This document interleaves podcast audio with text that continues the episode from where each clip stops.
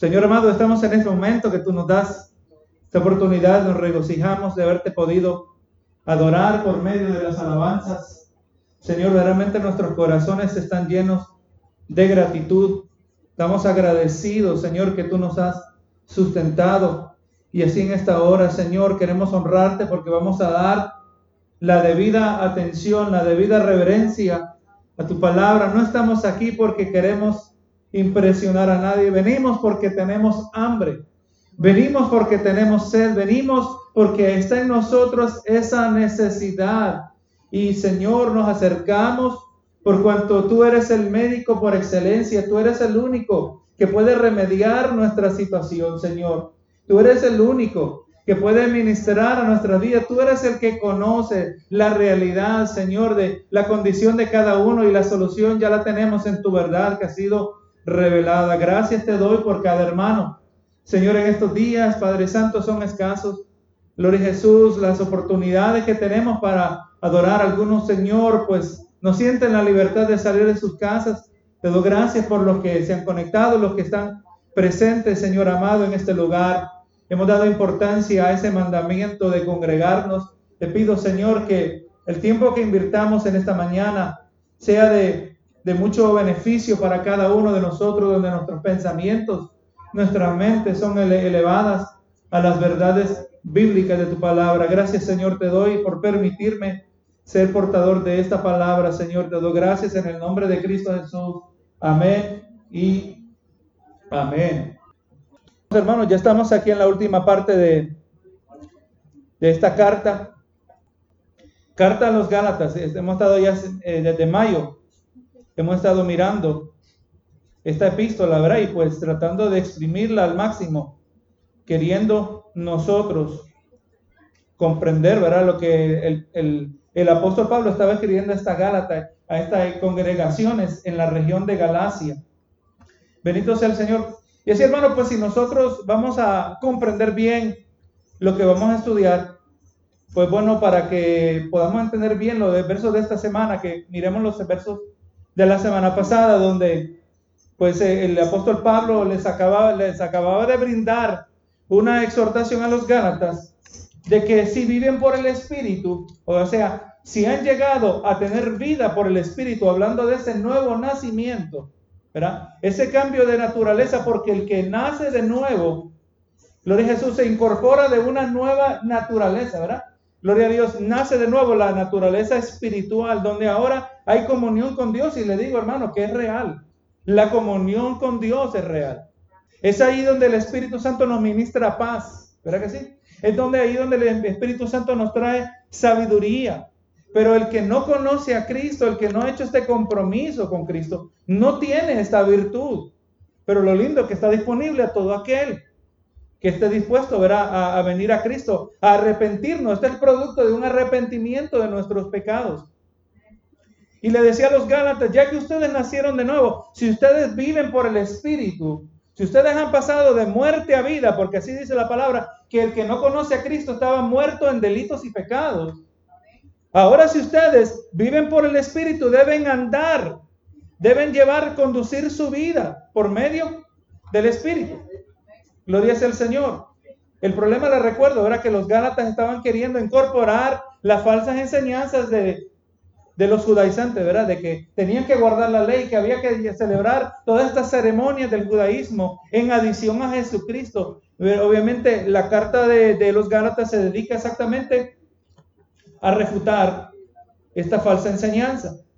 Y pues eh, también les ha brindado una extensiva lista, si le recuerda, le brindó una lista de lo que significa ser carnal en el capítulo 5, ¿verdad? Donde aparecen 17 pecados. También una lista dice de pecados y pecados como estos que el que los practica, o sea, de manera habitual, no heredará el reino de los cielos, gloria a Dios. El que los practica no heredará el reino de los cielos. Aleluya. Así que un hijo de Dios, hermano, no va a practicar el pecado como un estilo de vida. Si usted le recuerdo, nosotros practicamos el arrepentimiento. Nosotros tenemos más práctica ahora en saber pedir perdón. Un cristiano que no sabe pedir perdón me preocupa.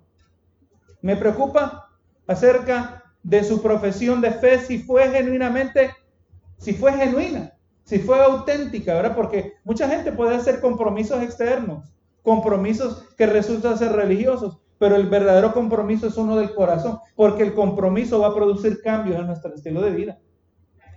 No somos perfectos, lejos de perfectos somos. El apóstol Juan nos dice, ¿verdad? Que aquel que dice que no peca se engaña a sí mismo. Si decimos que no pecamos, nos engañamos. Todos pecamos. Gloria a Jesús. Hay una expresión que decía Martín Lutero en el latín, decía simil, similes justos y pecadores, que significa simultáneamente justo y pecador. Eso es, eso es lo que nos describe a nosotros, hermano. Hemos sido justificados en Cristo Jesús, pero al mismo tiempo entendemos que la naturaleza pecaminosa reside en cada uno de nosotros y por eso necesitamos ese continuo tratamiento de la palabra del Señor. Y es eso lo que les está diciendo a los Gálatas, gloria a Jesús. También les habla del fruto del Espíritu que es inseparable. Y gloria a Dios. Y, es algo que es inseparable, dado suficiente tiempo a lo largo de la vida. Este se va a ir manifestando en toda su, su totalidad, porque vemos que se nos habla de las obras de la carne, que son varias obras. Pero cuando se habla del fruto del Espíritu es uno, que es compuesto de nueve componentes. Amén. Es un fruto. Y vamos mirando que cada elemento del fruto, amor, gozo, paz, paciencia, benignidad, bondad, fe, eh, templanza, mansedumbre, todos estos hermanos están conectados, están entretejidos. Del momento que uno se debilita, todos los otros también se debilitan, porque están relacionados.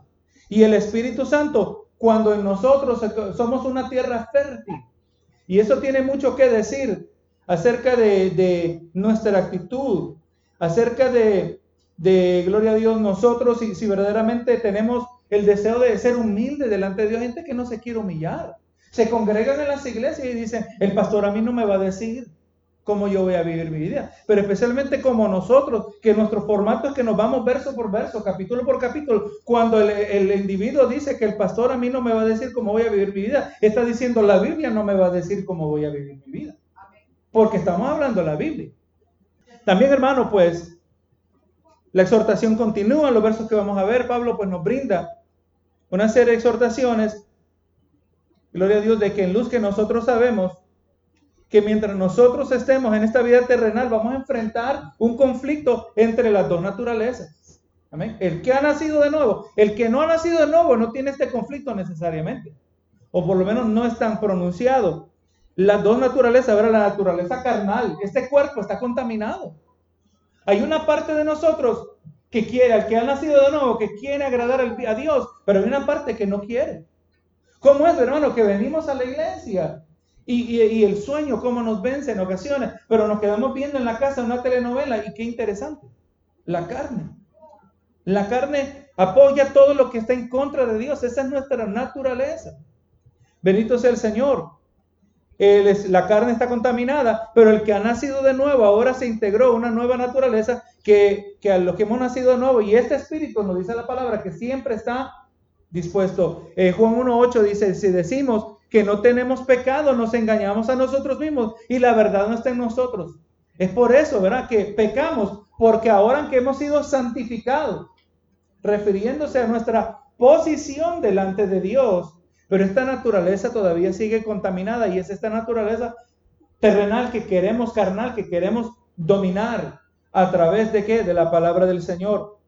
O sea que la naturaleza nuestra humana quiere pecar y esta es la que queremos mantener bajo control. Estaba hablando a un pastor de un sermón muy, muy interesante.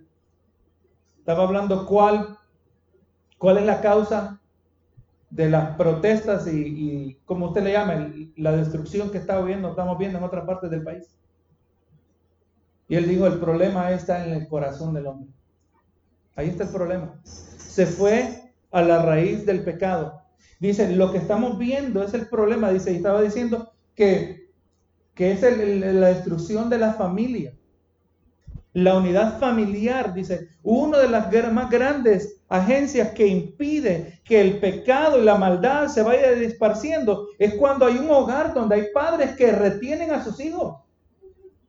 Padres que instruyen a sus hijos. No hagas eso. Es más, sepa hermano, que esa es la meta. Esto se le llama la familia nuclear. La familia como núcleo, como la parte esencial de la sociedad. La familia nuclear, dijo el movimiento Black Lives Matter, que eso es lo que quieren destruir. Usted lo puede verificar en la página de internet. Ellos quieren destruir la familia tradicional. Pero ¿qué tiene esto que ver con el color de la piel? Esa es la agenda secreta de estos movimientos. Bendito sea el Señor. Nosotros entendemos que la naturaleza está en nuestros hijos, hermanos. Si usted no tiene cuidado, su hijo lo va a traicionar. Su hijo le miente, ¿verdad que sí? Los hijos no mienten. Así como nosotros lo hicimos también. Bendito sea el Señor. Pero es por eso que necesitamos la verdad bíblica. Y al otro lado, dice Mateo 26, 41, velad y orad para que no entréis en tentación. El espíritu, la verdad, está dispuesto, pero la carne es débil. El que ha nacido de nuevo tiene esa naturaleza que ahora está ahí para combatir la carne. ¿Verdad que sí? Nos ayuda. Es ahí donde el Espíritu ministra, el Espíritu Santo ministra a nuestro espíritu y nos fortalece. Hermano, vienen tiempos que se acercan, tiempos difíciles. Esto no es difícil en comparación. Vienen tiempos difíciles. Hermano, ¿alguna vez usted se ha sentido atemorizado? ¿Qué tal si me botan del trabajo? Usted sabe que hay que pagar los biles. Puedo perder el carro, puedo perder la casa, pues no voy a pagar la renta, no voy a tener para comprar comida. No, no es un lugar bonito estar, ¿verdad? Le da miedo a uno. Es la realidad, somos humanos. Bendito sea el Señor. Pero ahora imagínense cuando el temor viene de que se amenaza nuestra vida. Pero todo esto es porque nosotros no rehusamos creer en Dios, reconocemos que Dios es, es real y que reconocemos que Jesús es el Hijo y que Él vino como sustituto y reconocemos también que solo hay un camino. Pero si solo tenemos que renunciar a esto, todo va a estar bien. El Señor nos dé fuerza. Mire, mire Pedro que anduvo con Jesús por tres años y medio. Señor, yo jamás te abandonaré. Yo estoy hasta para morir por ti. Y cuando viene el momento, ¿qué pasó? Tuvo miedo. Tuvo miedo. No vamos a criticar a Pedro mucho, hermano, porque somos igual que Pedro. Lo que no vamos a cometer es el error de decir que yo nunca te falla y, espero que usted y yo estamos bien entrenados ya para ahora. Yo digo, Señor, que cuando venga el momento, yo te pido que no me falte la fe. Porque esa fuerza no viene de dentro de nosotros. Esa fuerza viene de parte de Dios. Por eso que ahora tenemos que alimentar nuestro espíritu. Para que cuando el Señor nos hable, Él nos va a fortalecer en los momentos que más necesitemos usted va a tener que tomar una decisión cuando venga el asunto de la vacuna, ¿verdad? De la vacuna contra este virus. Usted tiene que investigar y decir qué es lo que usted cree acerca de esta vacuna. Pero yo le voy a decir que hay agenda secreta detrás de todo esto. Es un asunto también espiritual. Yo no le voy a decir a usted lo que usted tiene que hacer, pero yo le digo, mire por acá, mire por allá, y usted decida. Obviamente en oración, buscando de Dios sabiduría pero momentos difíciles se acercan y yo no quiero que mi naturaleza carnal sea la que domine, porque entonces voy a actuar con miedo, voy a ser intimidado. No, yo quiero que sea mi naturaleza espiritual la que esté en control, donde el Espíritu me pueda decir a mí lo que yo tengo que hacer. Y pues esta es la realidad de la vida cristiana, esta que es necesaria reconocer si es que hemos de ser aquellos que terminamos la carrera, queremos terminar pero para poder vencer tenemos que conocer dónde nosotros somos débiles. La carne es débil. Santiago 3.2 dice, porque todos ofendemos muchas veces. Y si alguno ofende, ofende en palabra, este, este, si alguno no ofende en palabra, este varón perfecto. ¿Verá qué perfectos no somos? Al nosotros decir que no somos perfectos, decimos que todos pecamos. ¿Verdad que sí? Quizás yo no me atrevo a decir, no, yo no peco, yo soy bueno, ahora buena gente. Pero de acuerdo a Santiago, el que no peca, porque es perfecto. Y perfecto yo sé que no soy. ¿Cuántas veces cometemos errores? Y, y eso, eso Dios lo usa. Mira, Dios me recuerda que yo no soy perfecto. Tratemos y tratemos, no podemos nosotros parar de cometer errores. Cometemos errores. Cometemos errores cuando le estamos echando pimiento, el, sazón a la sopa, al caldito, y se nos fue demasiado. Un error, ¿verdad? Cometemos errores cuando apretamos un tornillo en el carro y lo apretamos demasiado. Cometemos errores cuando medimos, cometemos errores todo el tiempo. Esa es la naturaleza de una persona. Dijo, el errar es humanidad. Eso nos describe a nosotros verdaderamente.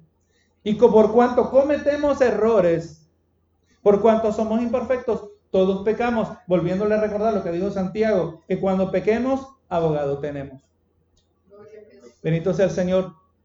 Y si esta es la realidad del individuo, que están estas dos naturalezas en, en el combate, aquel que ha nacido de nuevo, esta es la la realidad de la congregación también, de una congregación. Y a eso es lo que vamos queriendo llegar. Mire lo que le dijo Mateo, Jesús, lo que dijo Jesús en Mateo 18, dijo, sanar de enfermo, limpiar leprosos, resucitar muertos, echar fuera demonios, de gracia recibisteis, dad de gracia.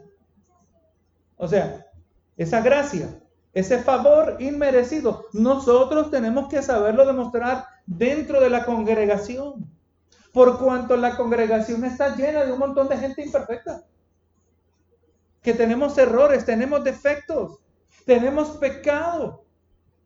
Bendito sea el Señor. Y si nosotros vamos a ser efectivos, eh, vamos a ser eh, correctos en la familia de Dios, así como usted y yo entendemos que se nos ha mostrado gracia, así también nosotros la tenemos que mostrar a otros. Y por definición, al que se le muestra gracia es aquel que no la merece. Este no se merece que yo lo trate bien. Así también nosotros. Por eso yo le recuerdo, hermano, tenga cuidado de pedir justicia, juicio sobre aquel individuo. No, no lo haga, hermano.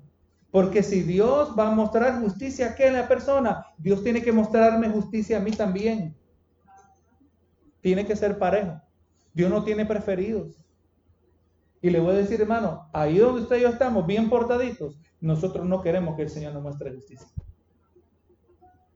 No queremos, hermano. En nuestro mejor día lo que merecemos es condenación. La única razón que tenemos un buen estatus delante de Dios es por el Hijo Jesucristo. Porque pusimos nuestra fe en el Hijo.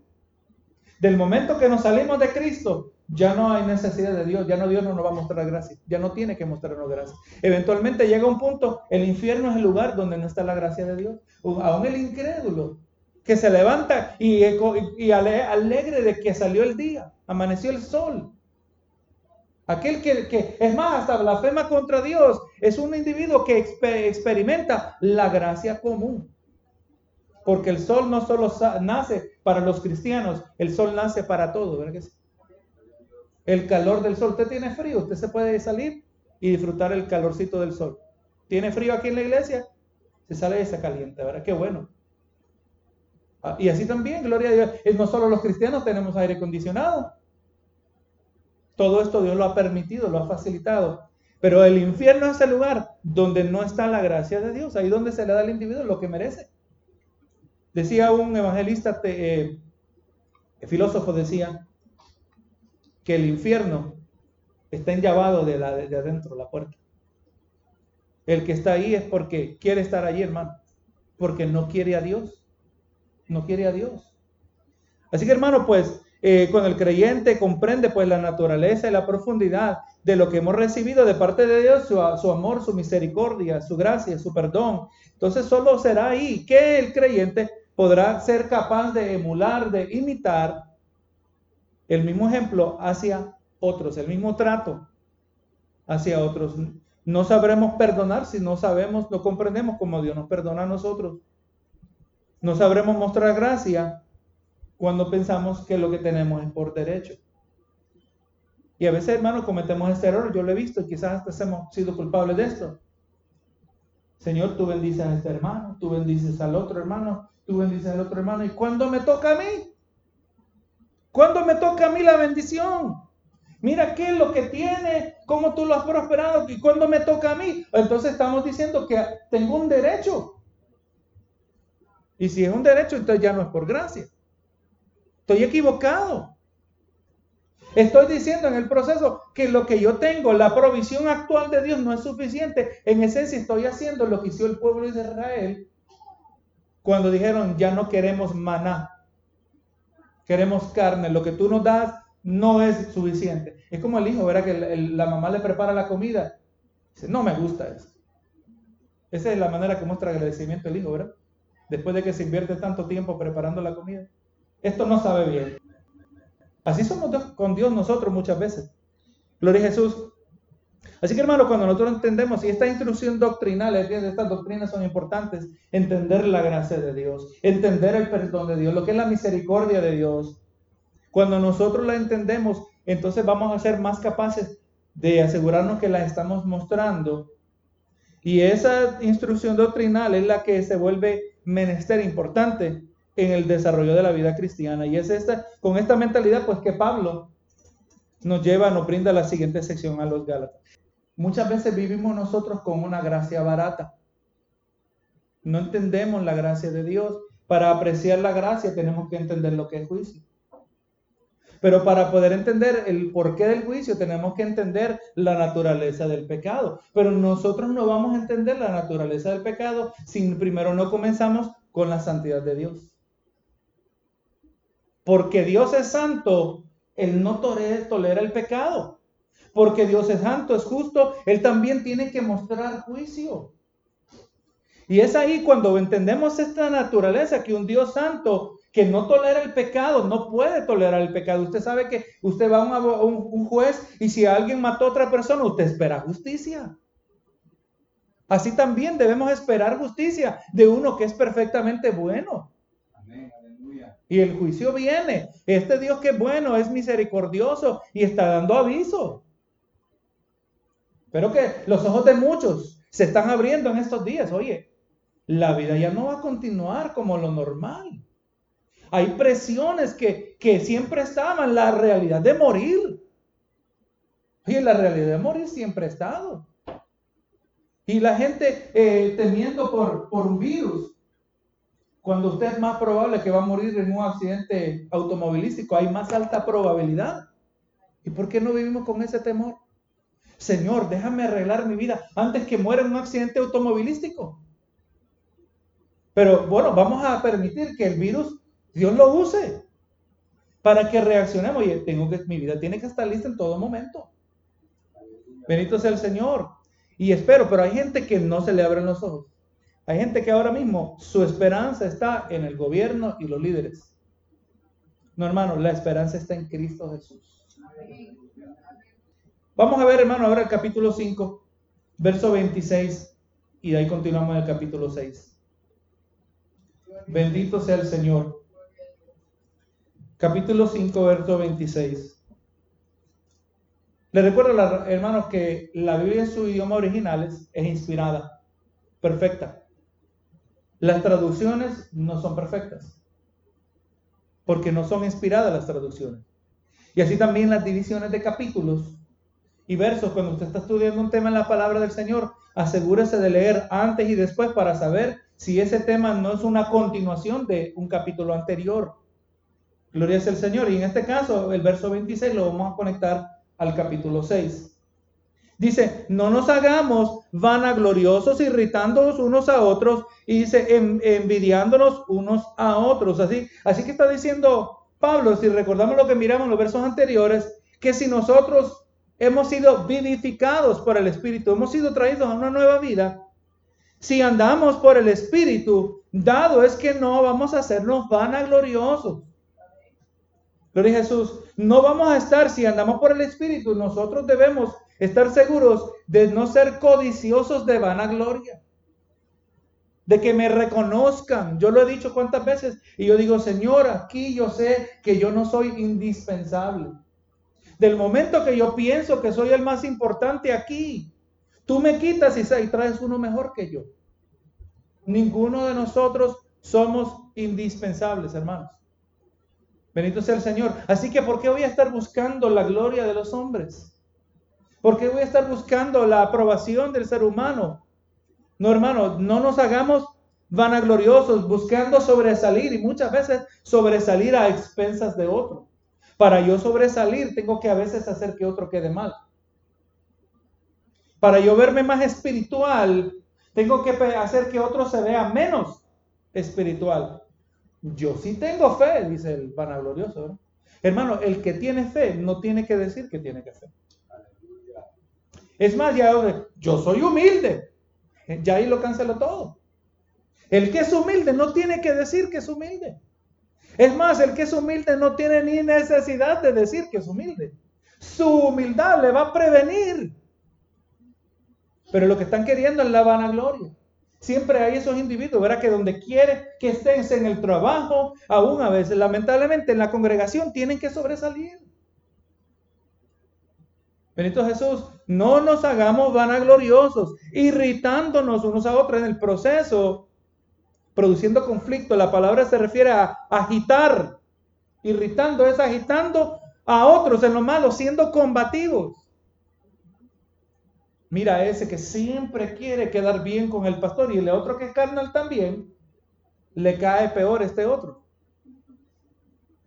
Envidiándolos unos a otros. Esta vanagloria produce innecesarias comparaciones. ¿Por qué este hermano mejor? Y se le dice, hermano, ¿por qué tú no eres más como este hermano? Hermano, eso es, es hasta satánico hacer esas comparaciones. Eso es lo que produce división. Por un lado están los vanagloriosos, los que quieren sobresalir, y aquellos que se sienten intimidados son los que envidian, envidiándonos unos a otros. Porque la envidia específicamente es, eh, eh, es el pecado que desear algo que pertenece a otra persona a lo que uno no tiene derecho. Por eso, o sea, que están unos que quieren vanagloriarse, que quieren sobresalir. Están otros que se sienten envidiosos de lo que otros tienen. Y esta es la, una de las realidades que acompañan a esta dual, dual existencia entre dos naturalezas, entre espíritus que se oponen, entre nuestras dos naturalezas que se oponen entre sí. Gálatas 5:17 nos decía, porque el deseo de la carne contra el espíritu y el del espíritu contra la carne, y estos se oponen entre sí para que no hagáis lo que quisieres. Así que si nosotros no tenemos cuidado, hermanos, aquí donde una persona que es criada en un ambiente Mira aquí, hermano, cómo es que usted puede tener sana doctrina y la sana doctrina se puede rápidamente pervertir y trastornar en el corazón del, humano. Porque cuando hemos sido criados en una iglesia, en un ambiente espiritual donde se le da énfasis a la santidad, que eso es bíblico, porque sin santidad nadie verá al Señor. Le recuerdo la conversación que yo tuve con mi ex compañera de trabajo, que yo le decía de la santidad, dice, mira, nosotros en la iglesia episcopal, nosotros nunca hablamos de santidad. Si nunca hablan de santidad, ¿cómo se aseguran que son santos? Siendo esto central para ver al Señor, para estar eternamente con Dios. Yo creo que esto debe convertirse en una prioridad en nuestras vidas. Y no es que yo creo, sino que eso es lo que nos prescribe la palabra. Por eso está el Espíritu Santo que nos conduce a una vida donde el proceso continuo de santificación, ¿sabe que en el proceso de santificación, yo le recuerdo eh, el testimonio de, un autor llamado Jeff, Jerry Bridges, donde él decía que eh, él entendió que a él no le convenía comer ice cream. Y no se preocupe que yo no le voy a dañar el ice cream a usted. No le voy a decir que el ice cream es del diablo tampoco. Pero él entendió que él no podía comer ice cream sin ser un glotón y el glotonería es un pecado. A él no le convenía comer ice cream. Para usted puede ser otra cosa. Para usted quizás no sea ni la, comida. Puede ser cualquier otro exceso. Para usted quizás esa, esa glotonería que viene con las navidades, con los días festivos, que pues decimos, no es todo el tiempo. Nos justificamos, ¿verdad? Pero al final, hermano, recuerde que estamos hablando inicialmente que la adoración es una actitud. ¿Verdad que sí? Así que usted va a adorar a Dios en el restaurante. Usted va a adorar a Dios, haga lo que usted haga, hermano. Ese es nuestro estilo de vida, traer gloria al Señor, dar testimonio.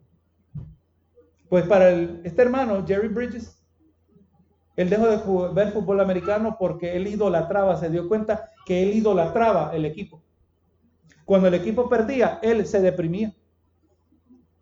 Eso es lo que hace el Espíritu Santo en esta jornada de santificación nos muestra aquellas cosas que no nos convienen. Y lo que es real, uno dice, ¿qué tiene que ver el fútbol americano? A mí no me importa eso. Gloria a Dios porque usted tiene victoria en esa área. Pero en el caso de este hermano, él no. Y él se alejó de aquellas cosas por amor a Dios. Benito sea el Señor.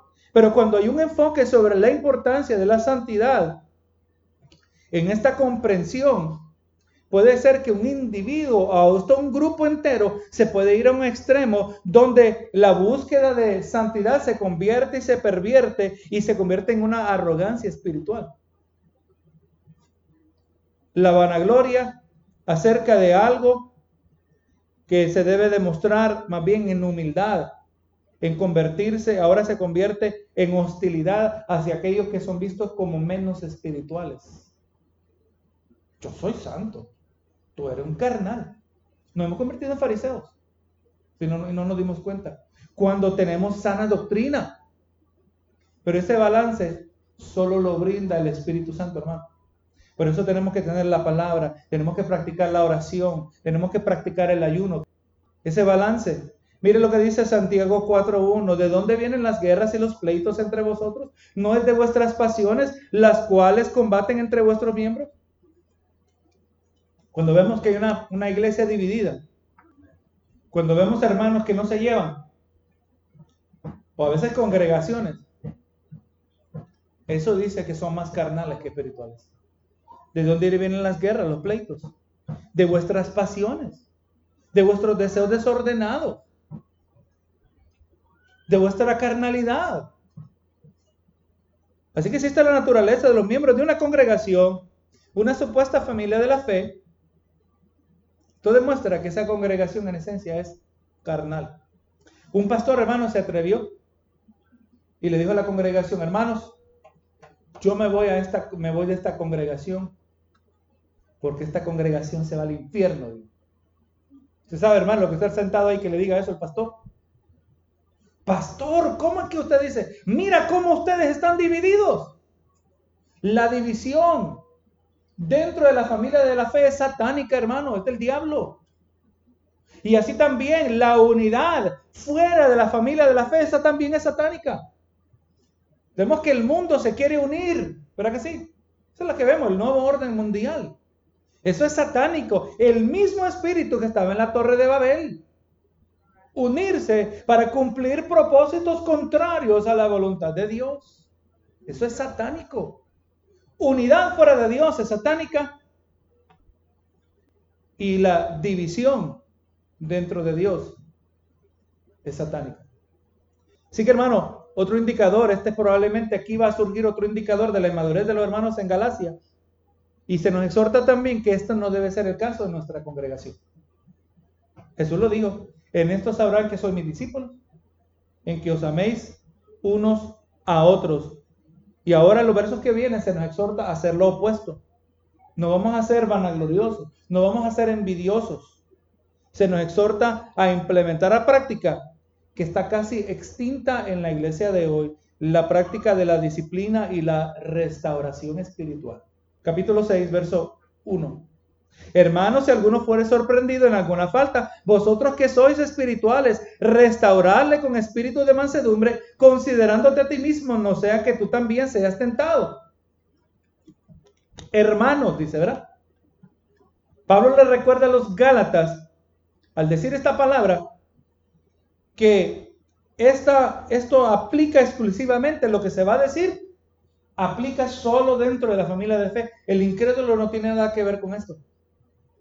Mentalidades seculares no tienen nada que ver con esto, lamentablemente, lo que estamos mirando en las iglesias, que lo que domina es la psicología. Usted sabe, yo he estado en instrucciones ministeriales donde me, instruyen a los ministros y con buenas intenciones, pero han sido lavados sus cerebros. Que hay asuntos que el pastor lo puede tratar, hay asuntos que solo el consejero profesional lo puede tratar y que debemos saber la distinción. Ahora mi pregunta es, ¿cómo hacían los pastores cientos de años atrás cuando no habían psicólogos? ¿Será que ellos eran capaces? ¿O había un déficit espiritual dentro de la familia de la fe? No, hermano, la palabra es suficiente.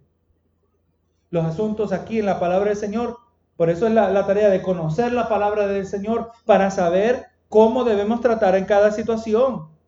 Y hermano, y si estos asuntos que se van a tratar, que vamos a ver, tienen que ver con la familia de la fe, por consecuente nosotros también podemos comprender que hay asuntos pertinentes a la congregación que se deben mantener internos. Y con esto me refiero a asuntos que no son de naturaleza criminal, ¿verdad? Gloria a Jesús, pero sí tienen que ver con el bienestar espiritual de la fe. Le dice, hermanos, si alguno de vosotros, si alguno fuere sorprendido en alguna falta, o sea, aquí está diciendo alguna realidad, él no está pintando eh, un color de rosa donde aquí todo sale bien y todos nos agarramos de la mano y nos amamos perfectamente y amamos perfectamente a Dios. Dice, si alguno fuere sorprendido en alguna falta, o sea que si alguno que peca habitualmente ese, el que peca eventualmente, sabemos que su pecado no se va a mantener oculto. Lo que se hace en secreto va a salir. Es lamentable que ese es el caso. Gloria a Dios siempre ver a alguien que va a practicar el pecado en secreto. Pero una realidad, hermano, que está acompañada con una advertencia. Porque el que sabe, que el que peca debe saber que eventualmente será descubierto. Y como vamos a ver más adelante, Nadie escapa de las consecuencias del pecado. Entonces, hermano, se hace esa pregunta, ¿qué se debe hacer? Cuando alguien es sorprendido en alguna falta, alguien es encontrado en pecado. Dice, vosotros que sois espirituales, dice el verso, ¿verdad? Aquí se debe entender que el que ha madurado espiritualmente, su madurez es acompañada con responsabilidad. Dios no nos da algo para que no lo usemos, Dios nos da algo para que lo utilicemos. La madurez es acompañada de responsabilidad dentro de la congregación y si un hermano es descubierto en algún pecado, no se va a buscar al inmaduro, no se va a buscar al, chismoso. Por eso yo no le cuento nada, tal y tal cosa, tal hermano, porque es chismoso. Pues no le cuente nada, porque es inmaduro. No lo incluya. No se va a traer aquel que no sabe mostrar gracia. Aquel que dice la expresión que no tengo pelos en la lengua, lo que yo pienso lo digo. No, a ese no es el que vamos a buscar.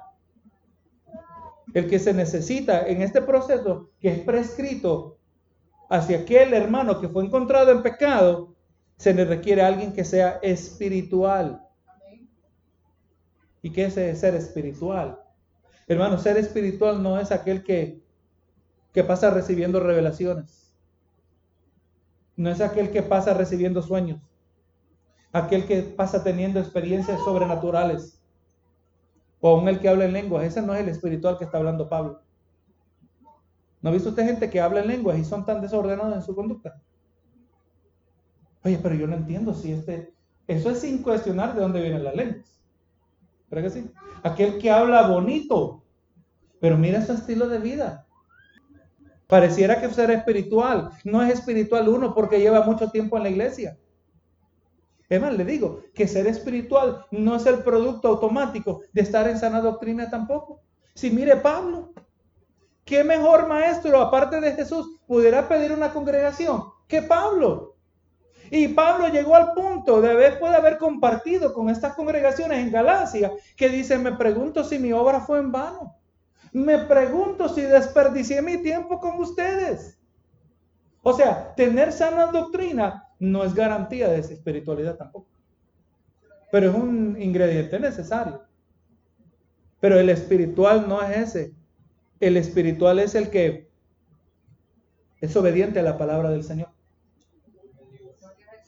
El espiritual no es necesariamente el que se para aquí al frente y sabe hablar bien y bonito y bíblico. Es más, el hecho de que uno sea pastor no quiere decir que es espiritual. Jesús lo dijo claramente, por su fruto los conoceréis. Hay que mirar el fruto del pastor, ¿no? Claro que hay que mirar el fruto de todos en el cuerpo de Cristo. Es allí donde vamos a ver quiénes son espirituales. El que es espiritual es uno que ha sido, que es claramente guiado por el Espíritu de Dios. Ese hermano que es espiritual, esa hermana, es conocida por su prudencia. Es conocido por su discernimiento. Conocido por su humildad. Mire, de Primera de Corintios 2.14 al 16 dice, pero el hombre natural no percibe las cosas que son el Espíritu de Dios porque para él son locura y no las puede entender porque se han de discernir espiritualmente. O sea, hay asuntos espirituales que para poderlos entender tenemos que poseer esa naturaleza espiritual, o sea, haber nacido de nuevo. Pero mire el 15, en cambio, el espiritual juzga todas las cosas, pero él no es juzgado de nadie. O sea, el espiritual tiene discernimiento. sabe distinguir entre un asunto y otro. 16. Porque ¿quién conoció la mente del Señor? ¿Quién la instruirá? Más nosotros tenemos la mente de Cristo. Qué tremenda afirmación acerca del creyente. ¿Quién tiene la mente de Cristo? Aquel que ha nacido de nuevo, aquel cuya mente es transformada y renovada por medio de la palabra del Señor. Antes yo vivía mi vida a través de supersticiones, miraba un gato negro, me daba miedo. ¿Pero que sí? No pasaba abajo de las escaleras, no habría una sombría dentro de la casa. No hacía nada, si era hispanoamericano, el viernes 13 o el, martes 13 antes pensábamos así, pero la palabra nos corrige y ahora entendemos que la suerte no existe. No creemos en la suerte. Por eso yo no juego la lotería. Porque también sé que hay que trabajar para comer. Que lo que viene a mi vida es el producto de mi trabajo. Y si, Dios, y si viene abundancia es porque Dios decidió, de acuerdo a Deuteronomio 8. Él es el que da. No se preocupe. Si Dios quiere que usted sea rico, usted va a ser rico. Y si Dios no quiere que seamos ricos, tampoco vamos a ser. Aunque hay ciertos casos donde usted y yo queremos algo tan a tal grado, algo que es contrario a la voluntad de Dios y Dios lo concede. Le recuerdo otra vez, los israelitas querían dejar de comer maná y querían carne. Dios le dijo, ¿quieren carne? Van a comer uno, dos, tres, una semana, cinco, diez días, treinta días hasta que le salga por las narices, dijo Dios. Que queden hartos de lo que quiere, porque ustedes no estaban satisfechos con mi provisión, esencialmente lo que estaba dando a entender el Señor. No se preocupe, hermano, de ser rico. Preocúpese de ser rico espiritualmente. Y si va a venir abundancia material, no se preocupe que usted no tiene que batallar para recibirla. Dios va a abrir las, las puertas de los cielos. Pero ¿de qué sirve la abundancia material si somos pobres espiritualmente? ¿De qué le sirve al hombre ganar todo el mundo, dice la palabra? Y al, final perder su alma. Así que hermano, el espiritual es uno que tiene discernimiento, tiene la mente de Cristo. Como cuando usted y yo pensamos y actuamos y decidimos conforme a esta verdad, cuando usted y yo discernimos conforme a la revelación bíblica, estamos pensando como Cristo piensa. ¿Le recuerdo, hermano? eh, Ezequiel 18:20. Tiene que ver con el movimiento Black Lives Matter. El movimiento Black Lives Matter es uno entre varios movimientos que dice que tienen que eh, pagar lo que le llaman reparaciones, reparations. Que los blancos, que son los descendientes de los dueños de las plantaciones que esclavizaban a los afroamericanos, estos descendientes de aquellos blancos tienen que pagarle a los descendientes de aquellos esclavos, repagar el daño. No, no, hermano, Ezequiel 18:20 dice que el alma que pecar esa morirá y que los hijos no van a pagar por los pecados de los padres.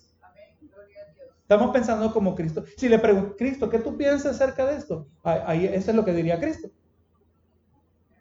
Es eso lo que estamos hablando de tener la mente de Cristo. Y es esos son los hermanos que vamos a buscar, los hermanos espirituales, aquellos que no le van a traer psicología, aquellos que le van a traer la verdad bíblica, y aquel, vosotros que sois espirituales, hacia aquel hermano que fue encontrado en alguna falta, dice, restaurarle con espíritu de mansedumbre.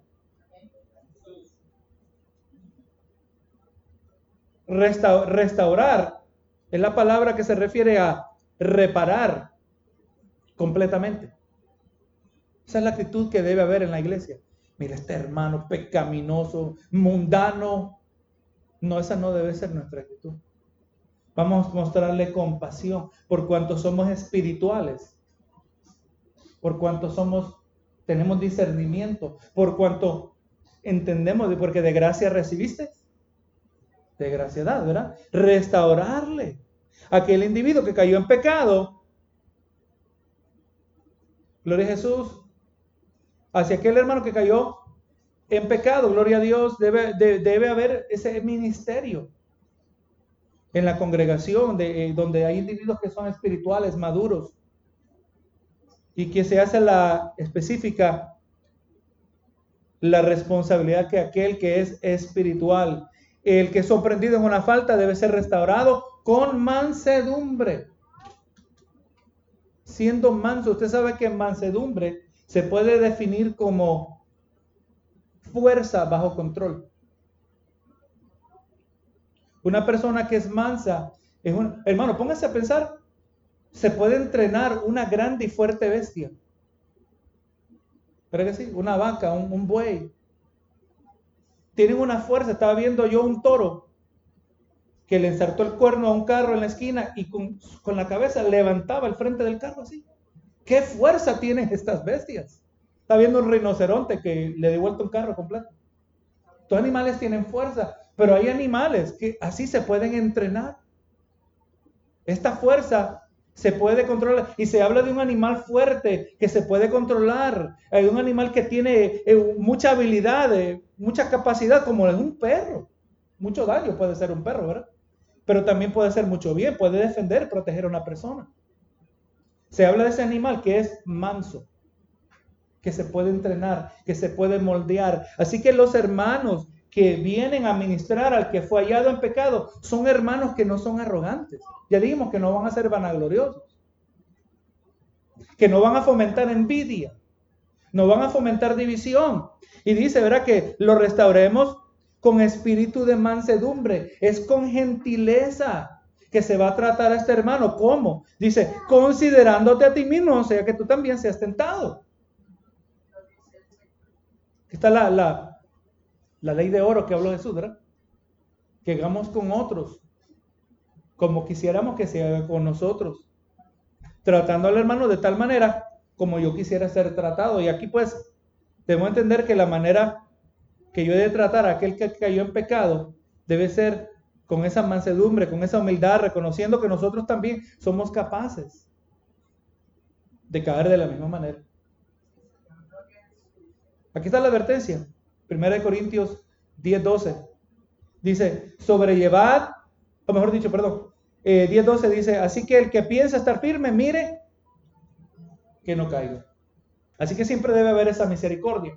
Pero ahora hay que mirar al individuo. ¿Cuál es su actitud? Amén. Porque también en Mateo 18 nos prescribe eh, la disciplina espiritual, la disciplina que debe haber dentro de la iglesia. Mateo 18 dice, el verso 15, por tanto, si tu hermano peca contra ti, ve y reprende, reprende estando tú y él solos. Si te oyere, has ganado un hermano.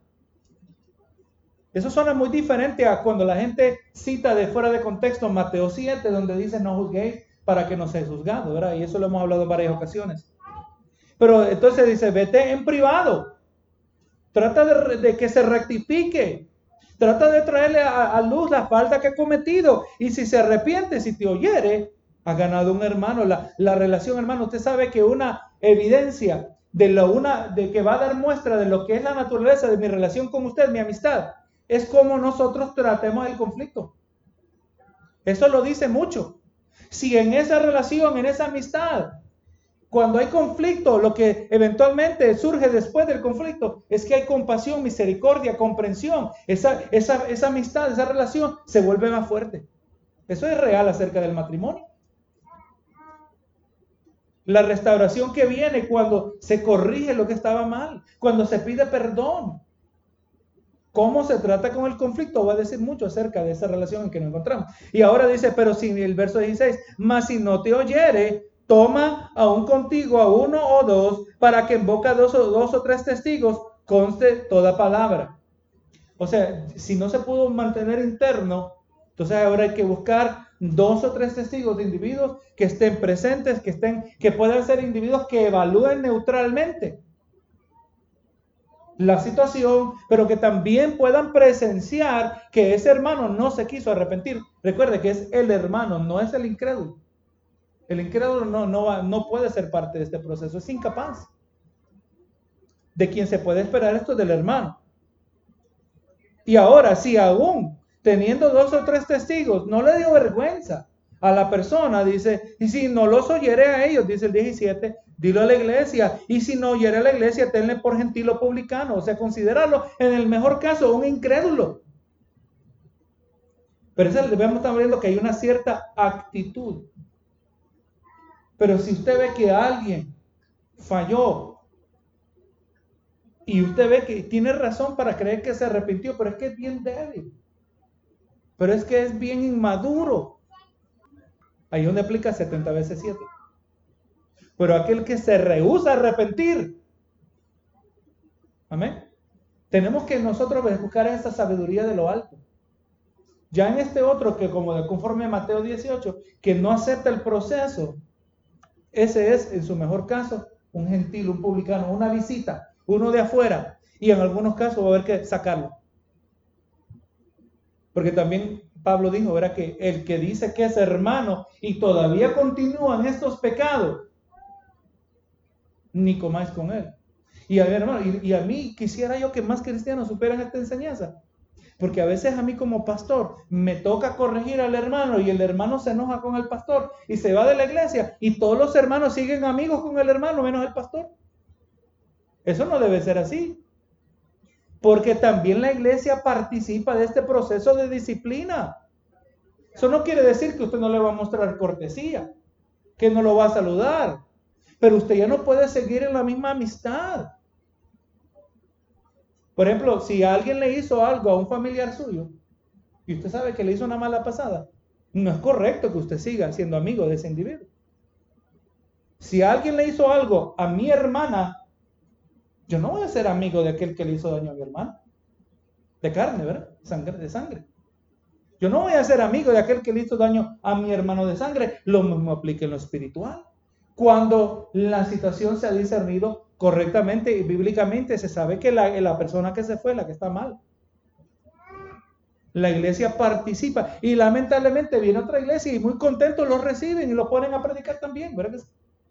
También esas congregaciones fallan porque antes la práctica era que un pastor llamaba a otro pastor. ¿Por qué se fue tal hermano? O que el hermano se fue porque no quería estar en disciplina. Lo correcto es, hermano, tú que viniste a esta iglesia, aquí tú vas a continuar la disciplina. Aquí vas a dar testimonio. Y si el hermano verdaderamente le hicieron una mala pasada en la otra iglesia en la que salió, ese hermano va a ser humilde y va a demostrar que va a pasar por el proceso. Amén. Para que cuando ya se integre a la familia de la fe, nadie lo va a cuestionar. Es intachable. De eso se trata, ¿verdad? Ser intachable, ser irreprensible. O sea, si yo cometí un error, yo fallé, yo rectifiqué, yo repuse, rectifiqué el daño. Así debe ser el cuerpo de Cristo. Pero lamentablemente, como dije originalmente, esta es una práctica que está extinta prácticamente en las iglesias. Dice, considerándote a ti mismo, ¿verdad? O sea, Señor, este hermano cayó hoy, pero yo sé que yo también puedo caer. Y así como yo quisiera que trataran conmigo para restaurarme, así yo me voy a asegurar de hacer con este hermano. Verso 2, sobrellevar los unos las cargas de los otros y cumplir así la ley de Cristo. Así que esta es la naturaleza de la relación que forma parte de ser familia de la fe. Sobrellevar se refiere a, a, cargar con perseverancia. O sea, es una práctica que yo constantemente estoy dispuesto a cargar, llevar una carga, llevar las cargas que son difíciles de llevar. El contexto es de aquel hermano que está siendo restaurado se habla, ¿verdad? Que el hermano debe aliviar a aquel que está batallando por su debilidad, por su debilidad cayó, por su descuido cayó. Pero Jesús, todo esto se le alivia la carga a este hermano con el fin de que no vuelva a caer bajo esa carga del pecado. Ser eh, liberado del pecado no siempre significa ser liberado de tentación. Ese hermano va a ser tentado. Y el espiritual va a ayudar al hermano a llevar su carga por medio de cuando lo aconseja, cuando se, se muestra presente, cuando lo anima, cuando le ministra a través de la oración. Así hacemos nosotros. Así debe ser del hermano espiritual. Mira un hermano que está deprimido, yo me le acerco. Quizás yo no sé qué decir, pero digo, hermano, yo estoy orando por ti. Eso dice mucho. Señor, yo te pido por el hermano, yo no sé lo que está pasando. Yo quizás no sé cómo comenzar a ayudarle, pero tú sí sabes. Eso es ministrar, hermano. Eso es lo que hace un espiritual. Un espiritual no quiere decir que lo sabe todo, pero es uno que es guiado por el Espíritu de Dios. Gloria a Jesús. Así que vamos a sobrellevar las cargas, especialmente de aquel que está débil, aquel que está siendo restaurado, el verso 3, porque el que se cree hacer algo no siendo nada, a sí mismo se engaña. Así que el que el pensamiento que debe alimentar, gloria a Dios, que alimenta la mansedumbre, este es el pensamiento que, gloria a Dios, que debe estar presente en, la, en, aquel que restaura espiritualmente, debe ser manso, ministra al debilitado eh, por, el pecado con compasión y no es porque piensa que sabe algo.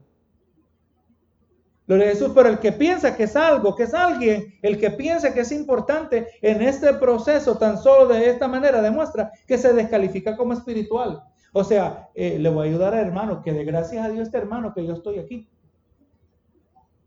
No, no, hermano. El que se piensa hacer algo, no siendo nada, se engaña, dice el Mateo 7:15. Hipócrita, saca primero la viga de tu, de tu propio ojo y entonces verá bien para sacar la paja del ojo de tu hermano. O sea que también ahí nos agrega que un hermano espiritual es uno que no se está engañando a sí mismo. Un espiritual es uno que está, que tiene conciencia de su propio pecado. Amén. Que entendemos que estamos aquí, pero por la gracia de Dios, porque somos pecadores, aunque justificados. El verso 4. Así que cada uno someta a prueba su propia obra y entonces tendrá motivo de gloriarse solo respecto de sí mismo y no en otro.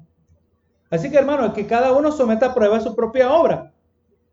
Uno que es verdaderamente espiritual no es ajeno a esta práctica, donde nosotros hermanos nos examinamos a nosotros mismos de, de manera frecuente, evaluando la evidencia de la santificación a lo largo de la vida. ¿Soy santo yo de verdad? Oye, pero si soy santo, ¿por qué yo miro las mismas películas que todo el mundo? ¿Por qué me entretengo con los mismos problemas? Por ejemplo, en la comunidad americana hay un programa en inglés que se llama Game of Thrones, que ya ya se acabó, creo, la serie. Y hay una página de internet que ellos hacen comedia cristianas. Y decían, hombre se aburrió de pornografía. Empezó a mirar Game of Thrones. O sea, eso le dice a usted que el programa es quizás más pornográfico que la misma pornografía. Y usted escucha de cristianos que miran este programa. Hermano, cuando lo que a mí me entretiene, a mí me entretiene, lo que entretiene al mundo, eso dice más de mi persona que yo soy igual que el mundo. No es que usted no va a ver programación, pero tenemos que tener discernimiento. Gloria es el Señor. Así que nos examinamos. Debemos examinarnos, como Pablo dijo, examinaos a vosotros mismos para ver si estáis en la fe, para ver si sois cristianos de verdad. Yo me tengo que examinar a mí mismo. Con la santificación yo me refiero eh, a un disminuir de la frecuencia del pecado y al mismo tiempo que es acompañado por un disminuir de la intensidad del pecado. O sea, estamos mirando que cada vez más, cada vez que con el tiempo el pecado va dominando menos y menos área de nuestra vida y Dios va dominando más y más área de nuestra vida. Gloria a Jesús. Dice el verso 5, porque cada uno llevará su propia carga. O sea, en otras palabras, al final de todo, cada uno de nosotros va a ser responsable con lo que hizo con la vida, cómo llevó con la vida que vivió la carga la responsabilidad que le fue dada. Eh, segunda de Corintios 5 días dice, porque es necesario que todos comparezcamos ante el tribunal de Cristo para que cada uno reciba según lo que haya hecho eh, mientras estaba en el cuerpo, sea bueno o sea malo. O sea que vamos a tener que rendir cuentas. Y el último verso. Y el, el, que sea, el que es enseñado en la palabra, haga partícipe de toda cosa buena al que lo instruye. O sea que es el contexto de esta relación donde está aquel que está débil. Llega a la iglesia débil. O siendo miembro de la iglesia se debilita, cae en pecado. Su vida espiritual está en peligro. Y es en este contexto donde el débil que es ministrado por el espiritual, el de que se ha debilitado ahora es aliviado de su carga, este hermano ahora restaurado, ahora fortalecido, Gloria a Dios. Ahora habiendo sido bendecido, trata de reciprocar. ¿Verdad que sí? Hay que bendecir a los que te bendicen. A los que te ayudan a llevar la carga espiritual. Sea quien sea, sea el hermano, sea la hermana. Sea un líder espiritual, sea un ministro. El principio es el mismo. El cuerpo de Cristo se ministra a sí mismo. El cuerpo de Cristo se edifica a sí mismo. El cuerpo de Cristo se bendice. Así mismo, un ciclo de bendición, ¿verdad que sí? Uno bendice de una manera al otro y el otro y ese otro bendice, retorna la bendición de otra manera. Gloria a Jesús. Así que a eso se refiere, ¿verdad? El que se ha enseñado en la palabra haga partícipe de toda cosa buena al que lo instruye. Ese ministerio puede venir de muchas maneras. A veces puede ser, ser un hermano en el trabajo. Un hermano que no es ni de la iglesia.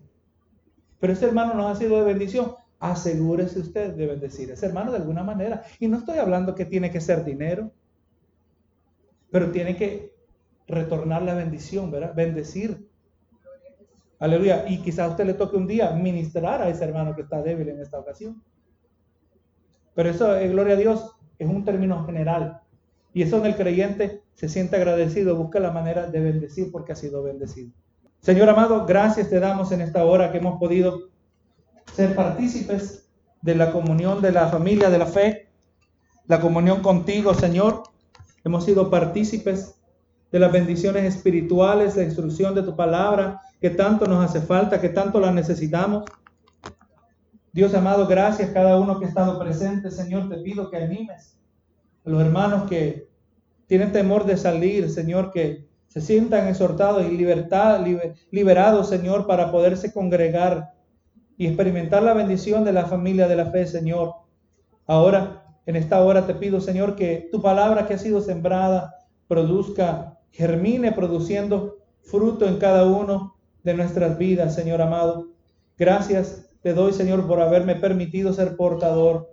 Todo haya sido para la gloria de tu nombre, Señor. Y ahora que nos despedimos de este lugar, Pedimos que tú nos lleves con tu bendición a nuestros hogares. Nos despedimos en el nombre de Cristo Jesús. Amén y amén.